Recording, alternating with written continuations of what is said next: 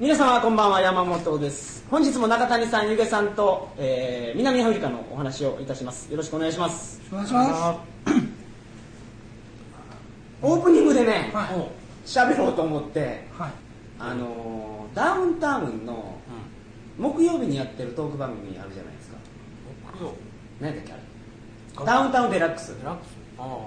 あれでスターの私服おいくらでしょうみたいなことをやってるんですよねはいはい。でこの間加納京子さんのうん。私服の値段で出てうん。なんぼだ？8億円でした。私服が。でもあれはあれでしょただゴージャスだけで売ってるんだと本当別にそんなお金持ちじゃないんでしょなんかあれユニットらしいですね。ユニット？はい、だから光源氏とか少年隊とかみたいな、はいはい。もともとなんか3人でやっててはですよね1人抜けあれ兄弟ちゃうの？い、違うんです。ね売れないからセレブ路線に切り替えたら売れたってあそういうこと。え普通の人？なんか別に見たいですよなんか。みたいです。事務所あじゃああのなんかあの周りに外人の男いっぱいおるやんか。は エキストラ。みたいですねなんか。レンズは。あそう。あそこまでなんですか？そんなもんあらしいですじゃああ完全に作られたキャラ。作られてるキャラで。でそれにみんな踊ってるっていう。それは売れてるね、うん。それで。まあ、あんな人いないですからね、あそうなんや。はい、アフリカ人みたいな顔してますよね今日。今 日ねえ。あれであじ姉の方やろ。姉の方。あれで自分綺麗と思ってるのがおこがましいですよね。怖いよな。うん。何者だっていう。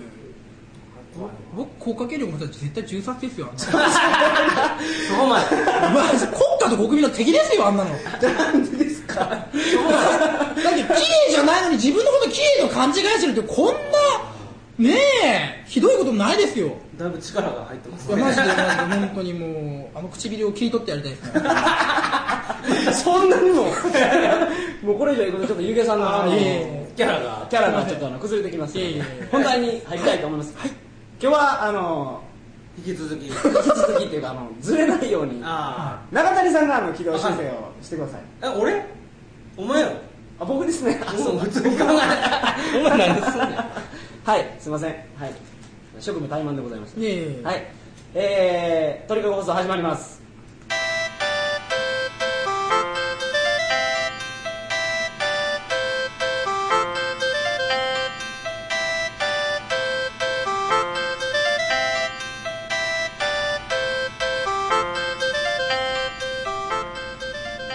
してこんばんは。2009年6月5日金曜日鳥かご放送第192回をお送りします。番組に関するお問い合わせは info.tkago.net info.tkago.net までよろしくお願いします。はい。はい。これ面白いね。面白いですか？うん。でこうやって話聞けんの。ああありがとうございます。僕の話ですよ。ゆげさんの話。ゆげさんの話。あそうですね。い やあのまあちょっと僕これを考え方僕嫌いなんですけどサプライサイド経済学ってあるんですよ。供給側から見た。供給側から見た経済学で、別名雫理論っていうんですけど、うん。あのこれはお金持ちがよりお金持ちになったらみんながそのし下の方の連中も雫だけど潤うねっていう考え方ですねうんうんあそんなのがあるでそのお金持ちがお金をいっぱい持っているとそのお金持ちはお金を使い切れないからそのお金がまあ株式なんかに回ると増やそうと思って、うん。株式に回るっていうのはそのじゃあ会社がその株式を発行してお金を調達して新たな産業を起こそうと新たな仕事をやろうっていうふうに、まあ、産業が発達していくわけですよ。でまたいお金を持ってる連中はその教育に自分の子供に教育を投資できるからある程度賢い層が多くてで、まあ、経済を引っ張っていくっていう考え方ですね。これはまあ僕嫌いなのはうちが、まあ、僕が結構貧しい家の家庭で育ったから、まあ、なんでお金持ちだけ豊かになってっていうのは僕は思うんですけど実際この理論が当たってるかなって思うのがやっぱりアフリカなんですよね。だから黒人が政権取っちゃってもう金持ちからガンガン税金取って金持ちからいろんなものを奪い取ってしまって経済が崩壊した理由のがもう典型的なのがジンバブエなんですよ。ジンバブエは僕があ、まあ、さらっと読んだ感じですけどまず白人が政権を取ってたと。昔ですね、昔、うんでそれを、あの黒人が取り返したんですよ、はいはい。はいムカベさんでしたっえー、とそうですね。はい、けムカベいうやつが黒人が初めてその白人の支配からの脱却っていうことで、はいはい政権を取ったんですよ。どうやって取っ選挙で。まあ選挙で。あはそういうこと。で黒人に支持されて、うん。うん。で取れたんですけど、うん。あの人がやった政策っていうのが、うん。うんとりあえず白人の土地は全部国のものにしなさいとかあ白人の企業からはお金をいっぱい取りましょうとかやるから、うん。白人の企業がジンバブエからどんどん出ていったんですね。そうなると何が起こるかっていうとその経済封鎖っていうんですか？うん。その今日本が北朝鮮にやってるようなーうん。その経済制裁っていうのをやるじゃないですか。まあそれまあ経済制裁やったりはその人道的まあ人権結構ジンバブエが強権的なまあ令状なしで逮捕したりとか人道、人権に反するようなことをやったんで周りの国々がまあ経済封鎖したんですけどね。あ僕はその白人の企業がどんどん勝手に出ていって、もうこんな国でやってられないからってなったから自動的に経済制裁と同じような状態になってあそれはありますよ。確かにもうこんなとことはお取引できないっていうのはありますね、はい。例えばコカ・コーラの会社があってもですよね、うん。そこからもうここでもう商売してられんわって撤廃したらもうコーラ飲めなくなる、うん。っていうようなことが起こったんやと思いますよ。うん。でその後もその彼が取った政策っていうのが例えばし品物を持ってるところは無理やり出しなさいとか、うん。そういうことをやってたからパン屋さんはパンを10円で売りなさいっていう法律ができたら、うん。うんみんなパンを隠すんですね。そうなるとインフレがすごく起こっていうん。物がないですからね。く物がないから、うん。でなんか1年ぐらい前でしたっけ？何億そうですねジンバブエドル人類史上最大のインフレがジンバブエで起きて。あれもう落ち着いたあの時切り捨てしたでしょあれ。ああ桁落としました。あの出飲みですね、はい。はいあそうやって起きんねだからそのアホがやっぱ政権取ったらダメなんやなと思ううんですよね。ーんけどまあ難しいですよね。確かにまあ簡単に言うとアホが政権取ったらそうなるってなるんですけど、はい。確かに。けど今まで虐げられていたから、うん。やっぱりこう自分らも経済的なものを恩恵を得たいと思ってやっぱそうなっちゃうんでしょうけど逆にさっきのあのロシア革命はこれうまくいった例なんですよね。その貧しい連中が金持ちであるそのロマノフ朝を打倒してただ貧しい連中の中にエリート集団がいたんですよね。ロシア共産党というボリシェビキ、うんうんレーニンがいて。で奴らがしっかりしてたから、まあ、あのすごい遅れた農業国家ロシアが世界で初めて人工衛星打ち上げるまでに至るんですよね。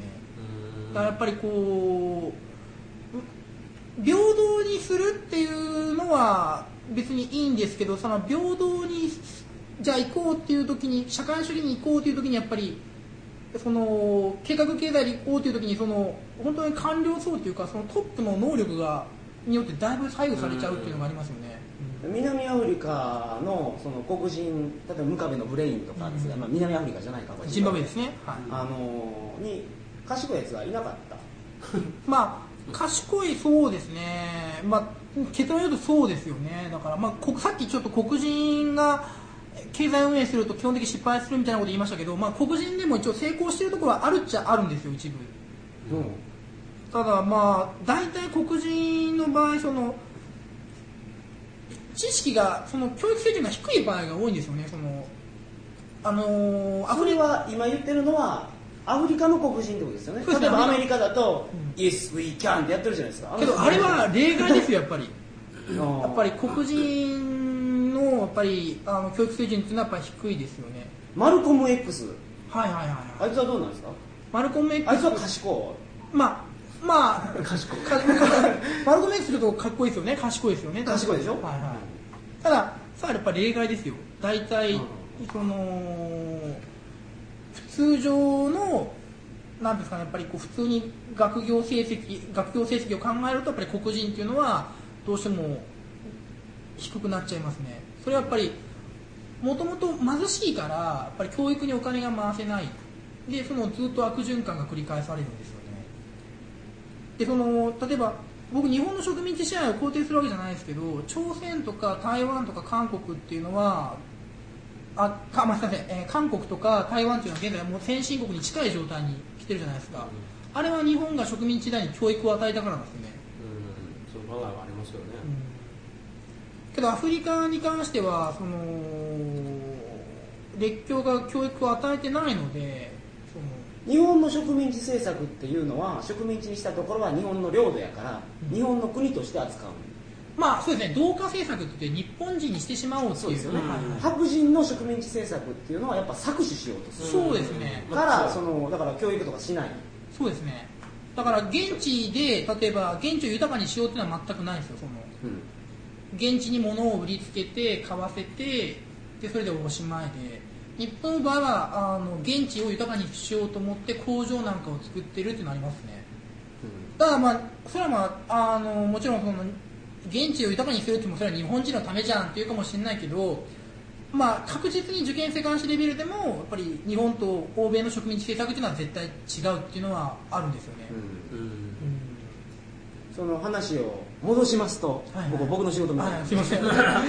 あのアフリカ南アフリカも含めて、はいはい。そのアフリカの国々っていうのはやっぱりトップがちゃんとした政治ができなかったから、うん。今、えー貧乏になってると。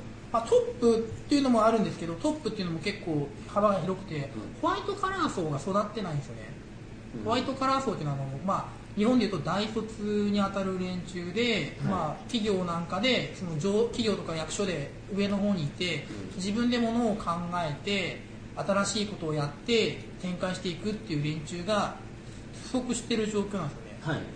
だからその故に経済がうまくいかないっていう。でその理由で経済がうまくいってなくてそれがあまりにもうまくいってないから治安が悪くなってるっていうのが今の、そうですね。で治安が悪くなってじゃあこんな治安が悪いところに企業進出できないじゃんって言っても本当に悪循環ですよね。うん。うん。治安が悪いから経済活動もできなくてっていう、南アフリカの画像とか検索したらですよね。あいつら犬飼ってないですもんね。ハイエナ飼ってますもんね。えなんでハイエナなんですか？いやーなんかすっごいムキムキのやつがものすごい凶暴そうなやつ飼ってますよ。なんか僕が見たのは、南アフリ NHK 見たんですけど南アフリカで青年があの銃撃戦で腹を撃たれて、病院に駆け込まれるんですけど2時間待ちって言われ強烈 やねそれ。て 大丈夫かっていう。でそのそれも南南アフリカあの英語圏じゃないですか。イギリスの植民地で英語圏だから、イギリスが、ね、福祉国家だから南アフリカの看護婦とかも全部抜いちゃってるんですよね。でお医者さんとか不足してるんですよ。あ抜いちゃってるっていうのは南アフリカで医者するよりももう英語喋れるから医者の資格取ったら、はい。イギリスに働きに行くんそうですね。あーなるほど。あー。でほんなあどうやったらええ感じなのまあこれよく言われてるんですけどまずあのまず治安を回復してで教育を与えるっていうのが時間かかるけど必要って言われてますよね。まあ特効薬はないですよね。うん。でもそれって今までやってきたんじゃないですかそう。例えば日本とかはそうですよね。だからもう本当にパッパラパーな江戸時代から学校を作ってそのよそ様の国からお金を借りてもう倹約してでこういい感じで発展していくんですけど、発展していくのは第一次産業から第二次産業第二次産業から第三次産業っていう感じで。でそれは日本にも賢いがいたからですよ。まあって言われてますよね。だからそのの松下村塾だとかあの辺が。だからやっぱりそのなんか賢いもあるけどその考えられへんぐらい差別されてたのかなみたいなのあるまあそのそれはあるでしょあると思うんですよね、俺らそこまでないよう。んその日本人やからコンプレックスなまあヒットラー曰く、はい。まあ、アメリカの昔の考え方曰く黒人はバカで、えー、鞭を打てば言うことを聞くっていう。でインディアンは鞭を打っても言うこと聞かないしプライドも高いし向かってくるからもう殺してしまうしかないっていう。だからその人種によって、まあ、特性が違ってくるっていうのは。それはあると思いますよ。だから黒人って身体能力高いじゃないですか、うんうん。そこがあるから、うん。少々アホでもええと思うんですよ。それでもう行ってきてチャラでしょ、確かに、まあ、人種差、まあ、世の中今建前的には人種差別しちゃいけないって言うんですけどさっきの話だけどゲルマン民族の強さをじゃあどう説明するかと、まあ、トルコ系民族っていうのが昔世界を席巻したんですけど馬に乗って騎馬隊で、でやっぱりそれを考えるとやっぱり民族や人種によってある程度やっぱ優越の差があるっていうのはまあ、先天的なものもある程度あると思うんですよね、もうもちろん後天的っていうか、その長い間、こういう教育をやってるから賢いんだっていうのもあるかもしれないですけど。あるでしょう。うん。それはでも今モラルとしてやったらダメなんですよね。ね。ナチスがやろうとしてたら先民思想になってしまうから、うでもそういう学問が発達してないだけで、もし調べていくと、うん。日本人はここが得意でここが苦手、うん。そうですね。手先は器用だけど、ね、はっきり物を言いませんからね。そうそうそう、日本人のサッカーが弱い理由っていうのもそういうのを調べていくと多分学術的に出てくると思いますよ。うん。で黒人は足が速いけどうん。泳ぐの苦手とか。足が速い理由はそのアフリカがすごい未開だったからはそのまああのずっと狩猟なんですよね。い、走って走ってガサンってないといけないんで だから身体能力が要求されてっていう。ガゼルより速く走らないかみたいな。